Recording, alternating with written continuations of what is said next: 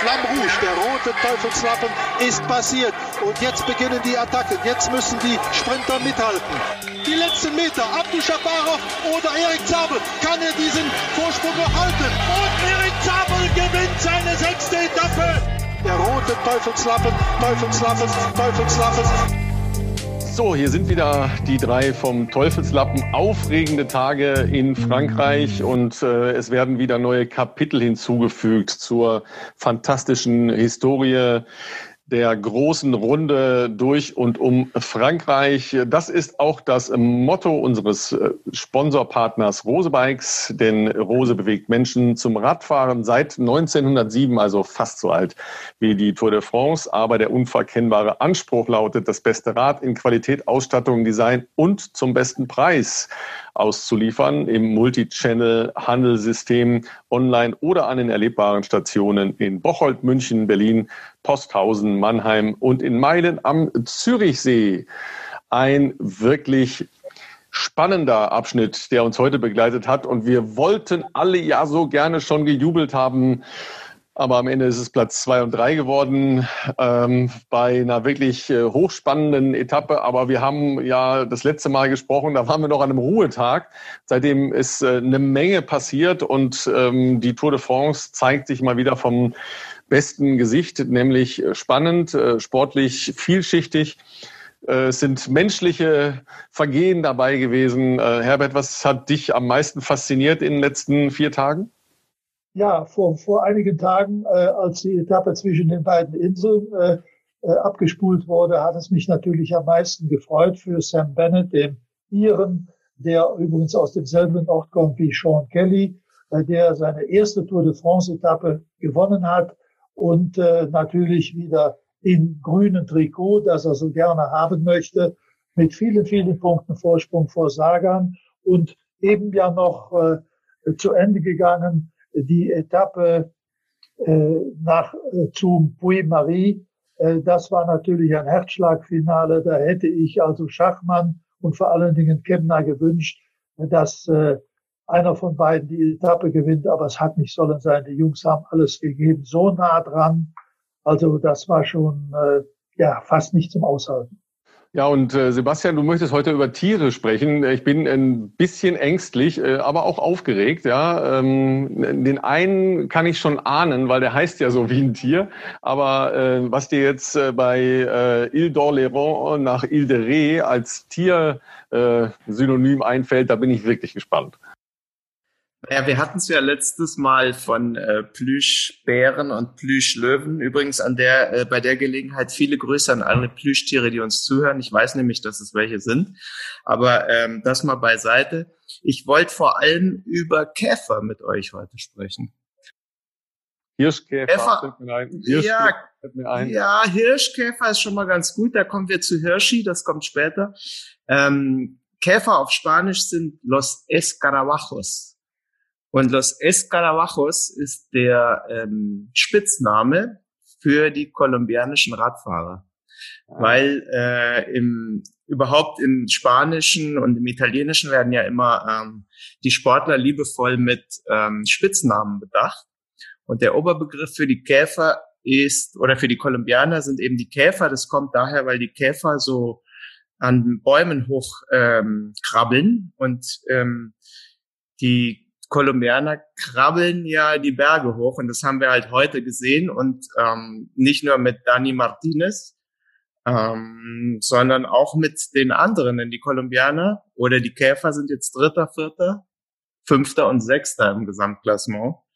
Und ähm, überhaupt finde ich äh, Spitznamen im Radsport eigentlich ziemlich gut und die sind ja oft mit Tieren behaftet. Und wenn wir schon bei heute sind, und bei dem äh, großartigen Sieger äh, Martinez, dessen Spitzname übrigens Motor Martinez ist, also der Motor, hat in dem Fall nichts äh, mit Tieren zu tun, aber ich glaube, man konnte heute schon sehen, warum der so heißt. Erst die Lücke zugefahren und dann am Schluss ähm, sozusagen aus deutscher Sicht leider die beiden Deutschen in Schach gehalten, aber der hat das ja überragend gewonnen. Und ähm, dritter ist Max Schachmann geworden und der ist super gefahren, hat sich für mich aber heute so wie so ein wie so ein Wackeldackel eigentlich dargestellt. Das ist ja sein typischer Stil, wie er mit dem Kopf immer hin und her wackelt. Also es war total beeindruckend. Aber als er dann auch noch die Zunge so rausstreckte, weil er einfach ähm, wirklich platt war, musste ich irgendwie an so einen Wackeldackel ähm, denken, den man hinten sich früher ins Auto getan hat. Ja, ich verstehe schon. Deine Zoologie äh, knüpft nahtlos an deine Liebe zu äh, wunderbaren Blumen an. Ich möchte dich jetzt nicht herausfordern, auch noch Blumen den Radfahrern zuzuordnen, weil dann wird es ein bisschen arg blumig.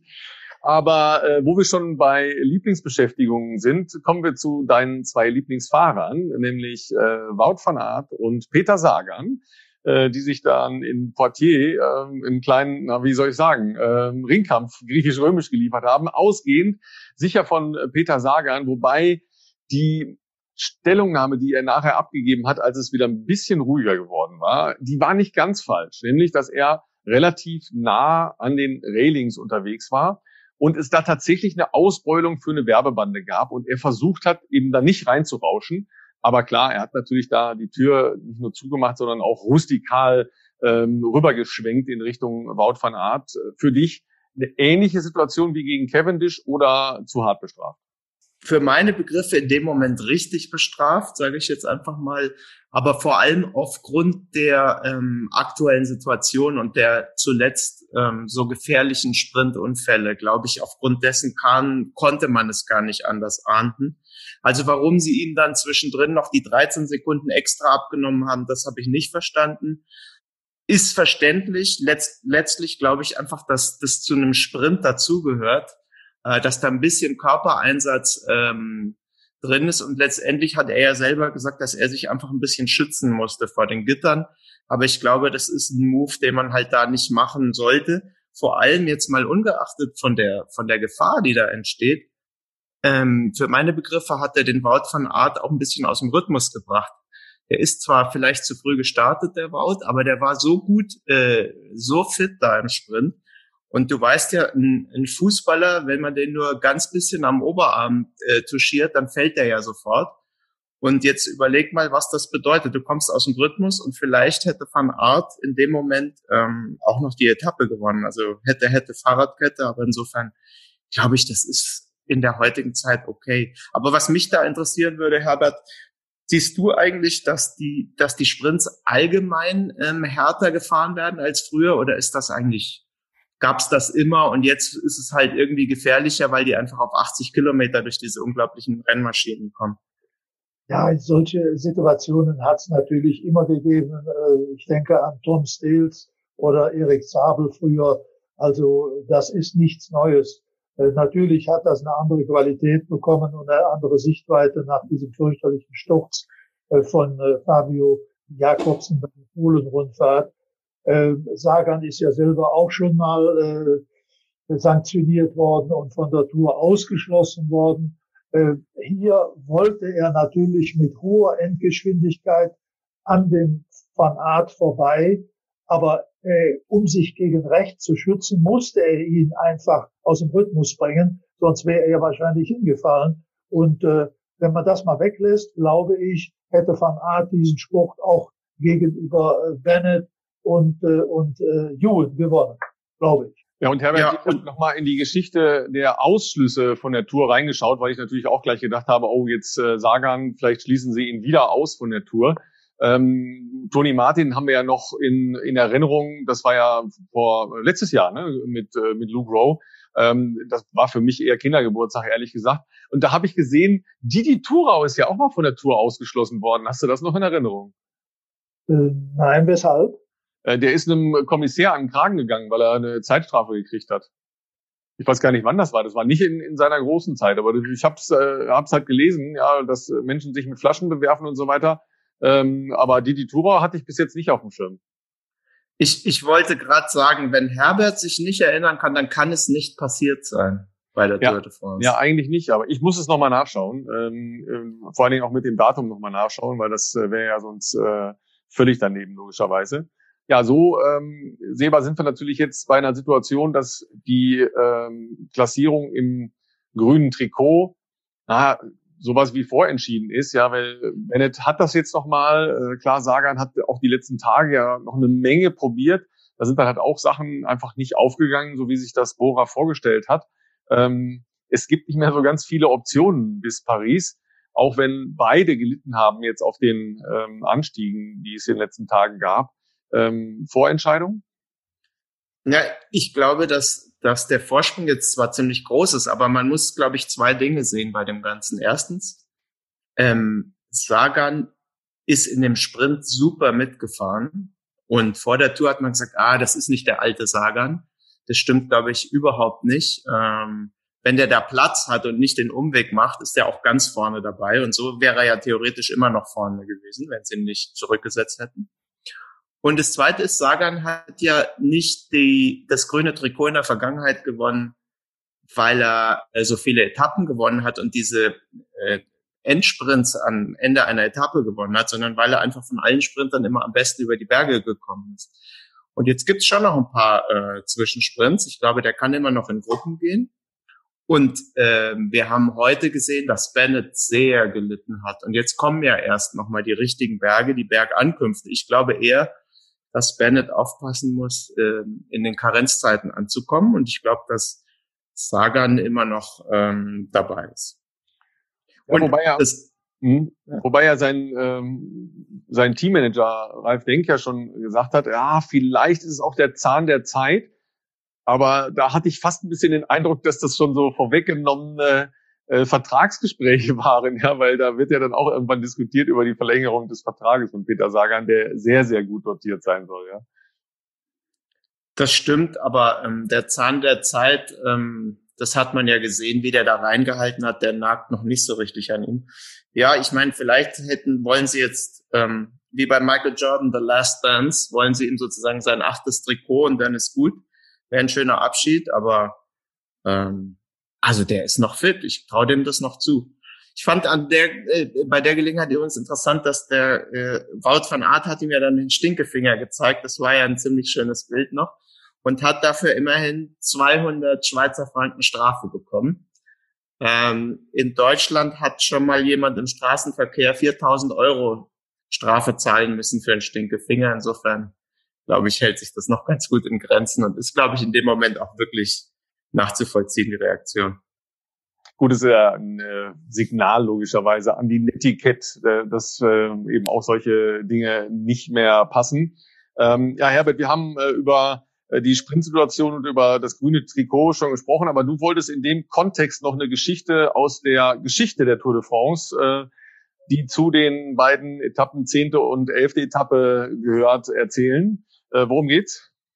Ja, ja, ich muss jetzt wie, wie ein Politiker antworten. Ich muss, bevor ich das beantworte, wo du nachfragst, muss ich aber jetzt noch zu noch was sagen. Mir ist inzwischen eingefallen, es kann die Tour de France zu die Tour sein. Ich weiß. Ja, leider haben wir ein kleines technisches Problem mit dem Herbert. Ähm, also das schauen wir nochmal nach mit äh, Didi Thurau und der Tour de France. Ähm, Seba, wir schauen einfach schon mal ein Stückchen weiter, nämlich auf die zwölfte Etappe, weil wir dann bei deinem Hirschkäfer sind, also bei Marc Hirschi, der natürlich äh, unglaublich viele Freunde gesammelt hat. Und ich weiß auch in Deutschland, dass wahnsinnig viele Leute für den Schweizer äh, die Daumen gedrückt haben, schon bei der ersten Etappe, wo er ja sehr nah dran war und dann auch ein bisschen äh, sauer waren im Prinzip, dass die GC-Fahrer ihn da abgekontert haben, aus nachvollziehbaren sportlichen Gründen, alles in Ordnung, weil er dann einfach äh, am Sport nicht mehr den, den letzten Pep hatte. Aber was der gestern abgefackelt hat, äh, war es gestern? Nee, vorgestern war es schon, ne? Äh, nee, gestern war es. Ähm, das war schon wirklich äh, aller Ehren wert und äh, das hatte ja ganz großen Stil. Viele reden jetzt schon vom nächsten äh, großen Supertalent, weil das ist ja auch einer von der Anfang 20 Kategorie. Ähm, wie beobachtest du den? Ja, ich glaube, wir haben überhaupt so einen Generationenwechsel, aber äh, Hirschi war toll, weil er einfach ähm, jetzt zum dritten Mal den, den Ausreißversuch gemacht hat und jetzt es auch wirklich vollendet hat. Ein junger Typ. Ähm, und ich finde eigentlich ganz spannend die Euphorie, die entsteht auch in der Schweiz, weil es gibt ja so ein bisschen, werden ja Parallelen zu Cancellara gezogen.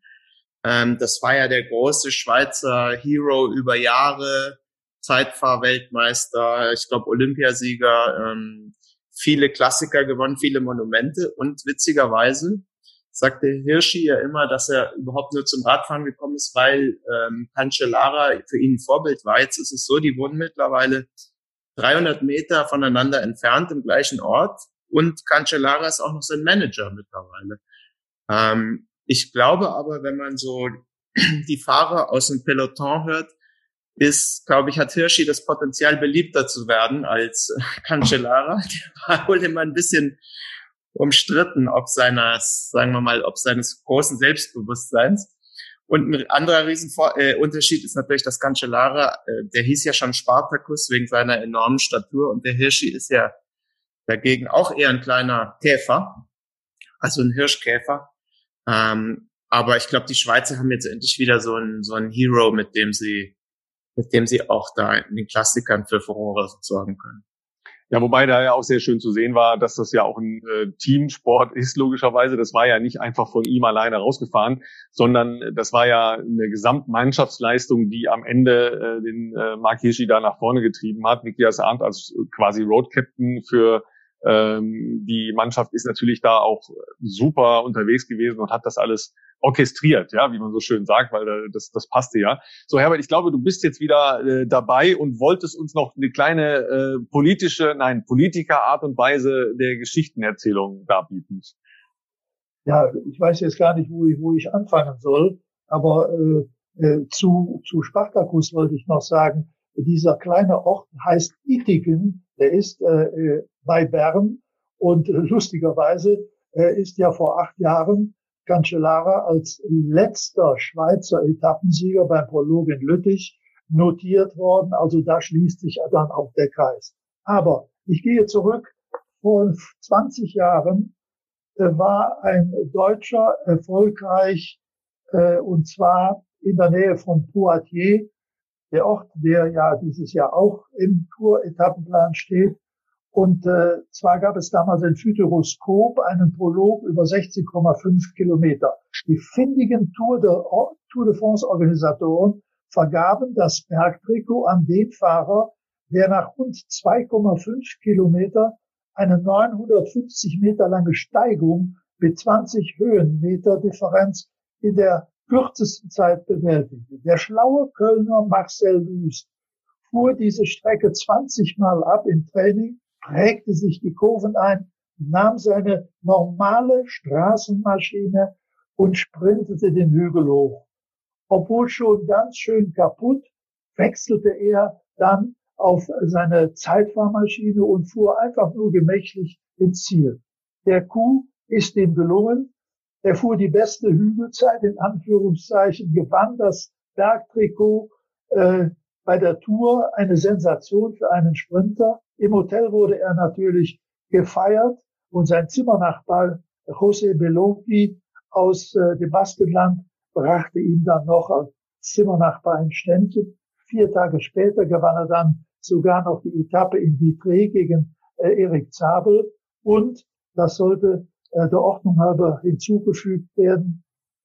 Am 11. August kam dann Marcel Wüst bei einem Kriterium in Isoar bei Clermont-Ferrand, wo die Rennfahrer heute waren, schwer zu Fall, verlor dabei ein Auge und damit war die ruhmreiche Karriere von Marcel Wüst schlagartig zu Ende. Aber man muss äh, ja, ja, auch sagen, äh, Marcel Wüst ist ja längst wieder äh, nicht nur guter Dinge, sondern zurück auf dem Rad. Äh, Im Fernsehen durfte man letztes Jahr auch seine Kochkünste bewundern. Ähm, das war auch nicht so schlecht, aber tatsächlich sitzt er noch sehr ordentlich auf dem Rad und betreibt die Casa Ciclista auf äh, Mallorca. Und ich glaube, er ist im Moment auch äh, dort wieder. Ähm, wenn mich Strava nicht täuscht, äh, Seba, ich, ich glaube, er ist äh, gerade wieder mit seinen Gästen unterwegs. Ja? Ich, ich wollte auch an Herberts sehr schöne Geschichte nochmal anschließen, weil Marcel ist ja einfach ein, ein lockerer Kölsche Jung, wahnsinnig lustig. Und äh, weil du das mit dem Auge gerade erzählt hast, wir haben einmal rund um Köln übertragen. Ich machte Regie und, und Marcel war als Experte da und kam zu mir also in, in die Regie ans Mischpult und ähm, sagte kurz so, äh, ob ihn das störte, er müsste mal eben sein Auge reintun. Und dann guckte ich so und ehe ich mich versah, hatte der also schnell mal sein Glasauge rausgenommen das schön gereinigt. Ich saß da neben ihm und dann hat er es einfach wieder reingesteckt und flugs ging's weiter. Das war also ein sehr überraschendes Erlebnis, aber auch herrlich, weil es einfach zeigte, wie locker und äh, humorvoll er eigentlich mit der ganzen Geschichte dann auch und diesem Handicap sozusagen umging. Toller Typ, Kölsche Jung, einer von uns, sage ich jetzt mal. Ja, und ähm, ja, Herr Herbert? Ja, übrigens, äh, wenn wir uns äh, begegneten, also Wüst und ich, dann habe ich immer zu ihm gesagt, äh, Tünnes, und der sagte zu mir Schäl. Und nachdem er aus dem Krankenhaus zurückgekommen ist und operiert worden war und dieses Glasauge bekam, sagte er, jetzt müssen wir uns äh, eine andere Formulierung einfahren oder wir drehen das einfach um. Also ich sei der Dünnes, weil er ja der Schäl wäre. ähm, wir kommen vielleicht noch zu einem anderen, ähm, also auf jeden Fall eine andere große Geschichte, der ja auch bei den Etappen in der Region immer wieder ähm, in den Mittelpunkt gerückt wurde. Pupu, ja, Raymond Poulidor, ähm, der natürlich als äh, eine Legende der Franzosen äh, gepriesen wurde. Äh, aber Herbert, der hat nie die Tour de France gewonnen, aber trotzdem ein unglaublicher Held, ja nicht nur in der Region, wo die Tour jetzt unterwegs war. Haben wir Herbert schon wieder verloren, leider, ne? Ja, ist leider so. Ähm, dann schauen wir doch weiter, Seba, auf, ähm, auf Saron und Hirschi. Ähm, wir hatten ja schon gedacht, na, vielleicht passiert da schon irgendwas in Richtung Attacken, aber es ist alles irgendwie noch relativ ruhig, ja. Und es war ja heute auch eher ein Ausscheidungsfahren als jetzt echte Attacken, die wir gesehen haben. Aber natürlich durch ähm, Bora Hans Grohr und Schachmann und Kemner eine sauspannende Etappe heute. Ähm, Blick aufs Gesamtklassement, alles so, wie wir erwartet haben, nur dass jetzt noch mehr Kandidaten rausgeflogen sind, ja. Ja, also wir haben heute sozusagen sämtliche französischen Hoffnungen fürs Gesamtklassement verloren. Ne?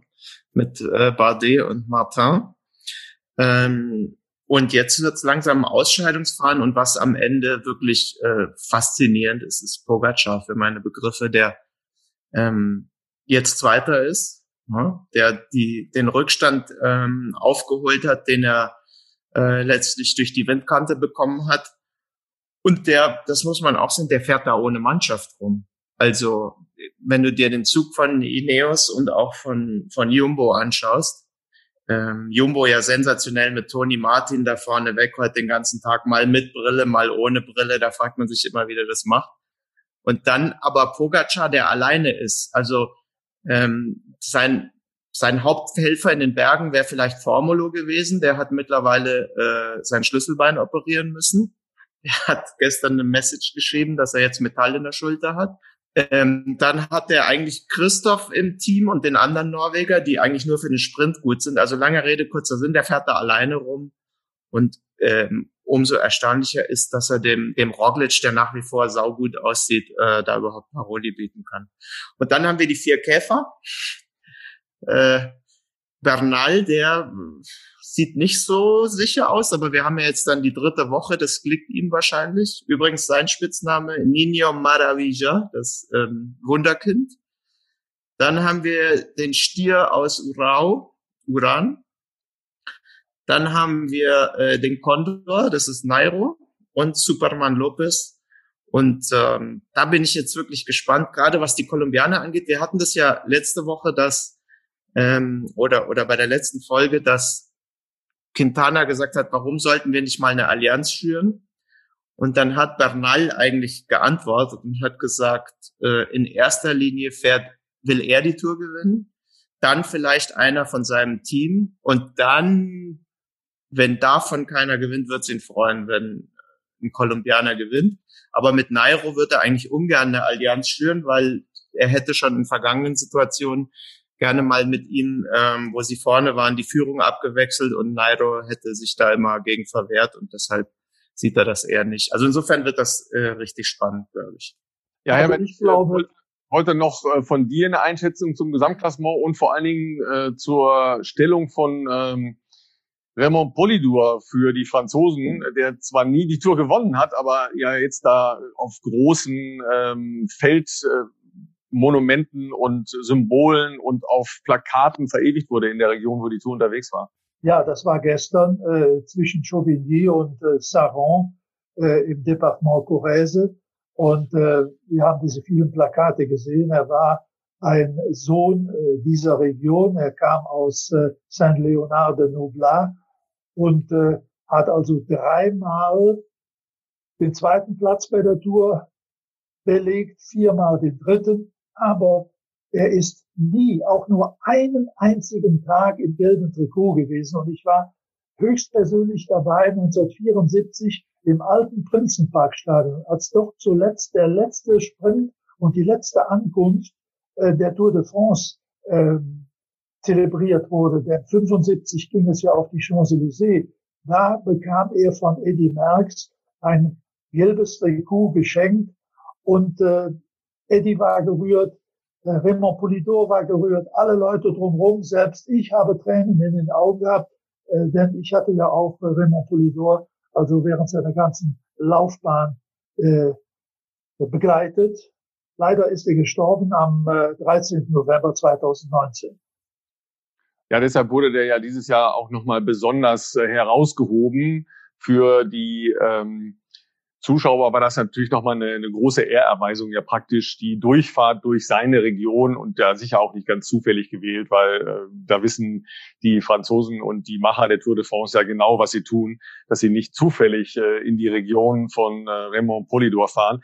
Ähm, und für alle, die es nicht ganz auf dem Schirm haben, aber die meisten wissen ja, was Tango ist, äh, die wissen natürlich auch, dass Adrien van de Poel äh, sein Schwiegersohn wurde und äh, dass Mathieu van de Poel ähm, sein, was ist er denn überhaupt? Sein, äh, sein Neffe, sein Enkel ist, sein Neffe, Quatsch, sein Enkel ist, genau.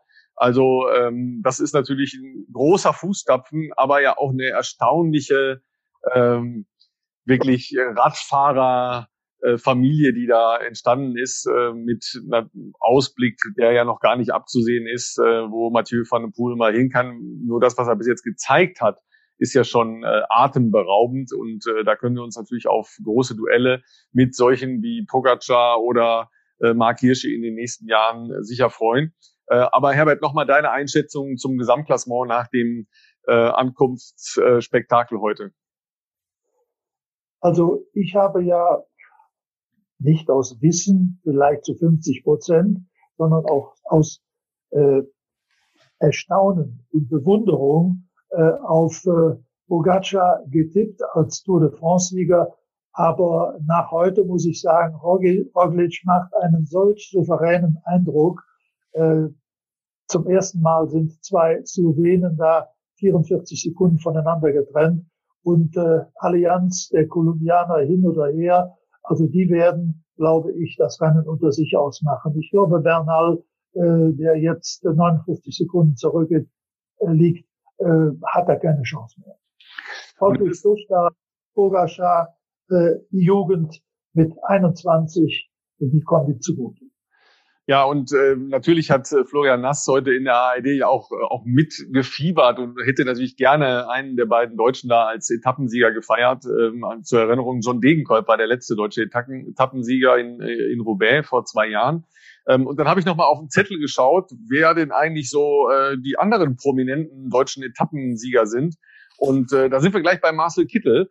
Und unser Partner Rose Bikes hat ja gerade äh, auf YouTube oder bei Facebook oder Instagram könnt ihr da die entsprechende Verlinkung finden und bei uns auch in den Show Notes hat gerade die Cycling Episode äh, Number 6 um Marcel Kittel auf die Reise geschickt und es lohnt sich da reinzuschauen. Der hat 14 Etappen gewonnen. Äh, Herbert, du weißt auch, wer die beiden nächsten waren mit 12 und 11 Etappensiegen? Äh, äh, Greipel 12 und äh, lange Zeit geführt hatte äh, Erik Zabel, der seinen letzten Etappensieg in äh, Troyes gewonnen hat. Ja, tatsächlich umgekehrt. Elfmal Greipel, zwölfmal Zabel. Und ich war total überrascht, dass Jan Ulrich nur sieben Etappen gewonnen hat. Also, aber ich meine, gut, der hat halt die Tour gewonnen. Das ist dann doch entscheidender. Ne? Gut, dann schauen wir noch äh, schüchtern voraus.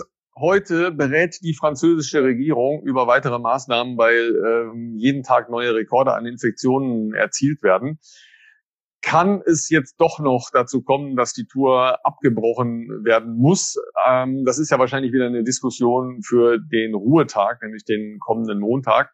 Ähm, Seba, wie, für wie wahrscheinlich hältst du es, dass die beiden kommenden Etappen, äh, auch schöne Etappen, die letzten sein könnten der diesjährigen Tour? Also vielleicht muss man da noch ergänzen, dass die ähm, ASO ja gestern nochmal das Thema mit den positiven Corona-Tests in den Teams ein bisschen relativiert hat. Ähm, es hieß ja ursprünglich, dass wenn zwei positive Fälle innerhalb einer Mannschaft und nicht nur Fahrer betreffend auftauchen, dass diese Mannschaften dann äh, rausgenommen werden. Und es gab ja am Ruhetag tatsächlich vier positive Tests, nicht bei Fahrern, aber immerhin in den Teams Cofidis, Ineos, AG, Deuxer und Mitchelton. Also ähm, zumindest welche Mannschaften, die auch noch Fahrer vorne mit dabei haben. Äh, ASO hat jetzt aber gesagt, nee, ähm, bei den Teams, die brauchen jetzt nicht zu befürchten, wenn jetzt ein zweiter Fall auftritt, das wird ja wieder getestet am Ruhetag, ähm, diese Regel greift nicht. Insofern glaube ich, ähm, dass da wahrscheinlich erstmal keine Gefahr richtig darstellt. Und ähm, was das drumherum angeht, das wäre ja die Frage, wenn die Franzosen jetzt insgesamt wieder Lockdown beschließen. Ich glaube aber, dass sie die Tour ausnehmen werden, weil das ein derartiges Heiligtum ist und die, glaube ich, ähm, dass denen so wichtig ist und auch wie das bisher lief, dass ich, der ich ja am Anfang besonders skeptisch war, ähm, eigentlich glaube, dass es zu Ende gefahren wird. Und ich hoffe es auch, weil die dritte Woche, glaube ich, einfach nochmal super spannend wird. Ja, sportlich ist das äh, ja gar keine Frage, dass das super spannend werden kann, logischerweise. Aber ähm, die Frage, Herbert, ist ja, ähm, ist das durchführbar? Im Moment sieht das eigentlich alles relativ geordnet aus, ja.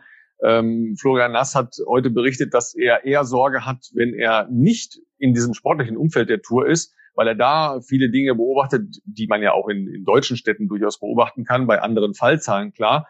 Aber sportlich ist das eigentlich wirklich sehr gut durchorganisiert und ich sehe fast ausschließlich Menschen mit Masken an der Seite stehen. Also das, das macht ja schon irgendwie eigentlich Hoffnung, dass das durchgezogen werden kann.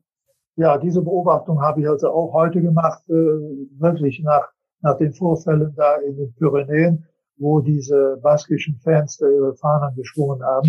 Äh, es waren die meisten Leute heute auch sehr diszipliniert am Straßenrand und meistens mit Masken. Äh, die Frage wird sein, weil ja nach Nizza auch Lyon äh, ein sogenannter Hotspot ist mit sehr vielen äh, Neuinfektionen. Und da kommt die Tour de France natürlich morgen hin, äh, von Clermont-Ferrand nach Lyon über 107 90 Kilometer. Also da müsste man wirklich noch einmal besonders darauf hinweisen und vorsichtig sein, dass da nichts passiert. Ja, sportlich nochmal deine äh, Aussicht fürs Wochenende? Äh, ja, also äh, das wird wahrscheinlich, nachdem heute sich die Favoriten behagt haben und äh, das Generalklassement also zunächst mal untermauert wurde, glaube ich, ist das eine Etappe, die gemacht ist äh, für Ausreißer äh, man spricht immer so schön von so einer sogenannten Überführungsetappe in Richtung Alpen. Und da kommen noch genügend äh, Klippen auf die Rennfahrer zu, so dass man heute äh, im Kreis derjenigen, die für den Gesamtsieg nicht in Frage kommen, viel Hoffnung aufkeimen sieht oder zumindest werden wir das morgen äh, erkennen nach dem Start, um morgen erfolgreich zu sein. Ja, und Bora hat ja die letzten Tage wirklich so viel unternommen, um äh, A, Peter Sagan in eine gute Position fürs grüne Trikot zu bringen, aber auch jetzt um die äh, neu gesteckten Ziele, also Richtung Etappensieg ähm, zu verwirklichen. Jetzt haben die heute jetzt Platz zwei und drei und wirklich da alles äh, auf die Straße gelegt, was sie hatten. Ähm, was machen die jetzt? Sie verzweifeln ja auch so mhm. langsam. Mhm. Ja, warten die jetzt noch oder äh, halten die jetzt weiter rein? Was meinst du, Seba? Ja, also jetzt morgen ist, wie gesagt, auch Ausreißer-Etappe und die werden alle versuchen, ihre, ihre Etappen zu gewinnen. Ein Mann, den ich da sehr vermisse, der eigentlich normal jede Attacke äh, und jede Ausreißergruppe in jeder Grand Tour fährt, ist Thomas de Gent. Ähm, der darf aber nicht mehr, glaube ich, weil äh, seine Mannschaft Lotto Sudal nur noch fünf Fahrer im Feld hat und haben mit Caleb Ewan immer noch einen, der die Sprints gewinnt. Ähm, insofern morgen Ausreißer. Äh, und Sonntag dann, glaube ich, nochmal äh, große Attacke aufs, aufs Gesamtklassement, wenn es dann den, am Schluss ähm, erste Bergankunft mit Or-Kategorie geht, ne? Grand Colombier.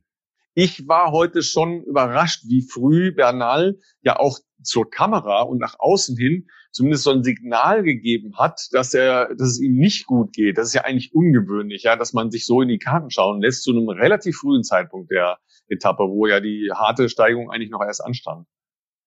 Habe ich auch noch nie von einem Kolumbianer gesehen, diese Zunge raus und dann äh, äh, den äh, Daumen unters Kinn gehalten. Äh, wo gerade bei, bei ihm, bei, bei Bernal, ja eigentlich ein introvertierter Fahrer ist, aber vielleicht war ein bisschen dran.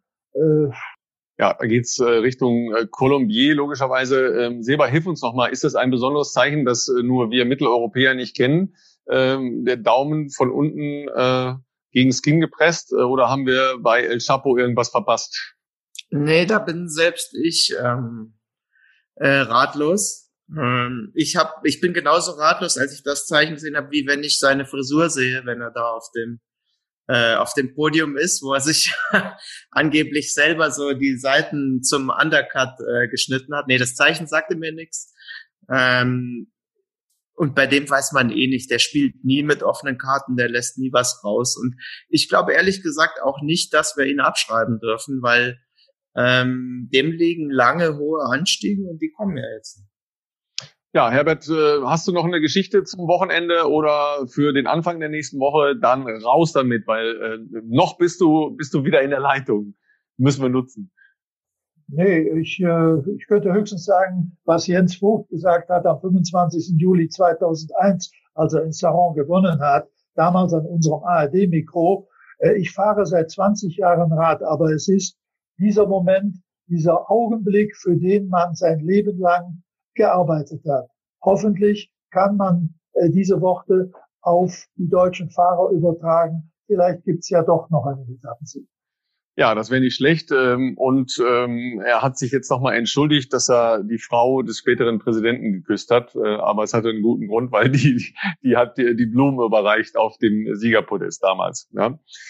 Gut, ihr Lieben, dann ähm, sage ich Danke an euch. Äh, bleibt gelassen vorm Fernseher. Ich hoffe, Herbert, du musst nicht mitkommentieren, äh, wenn da zwei Deutsche am letzten Anstieg noch vorne sind, oder bleibst du da ruhig im Sessel sitzen?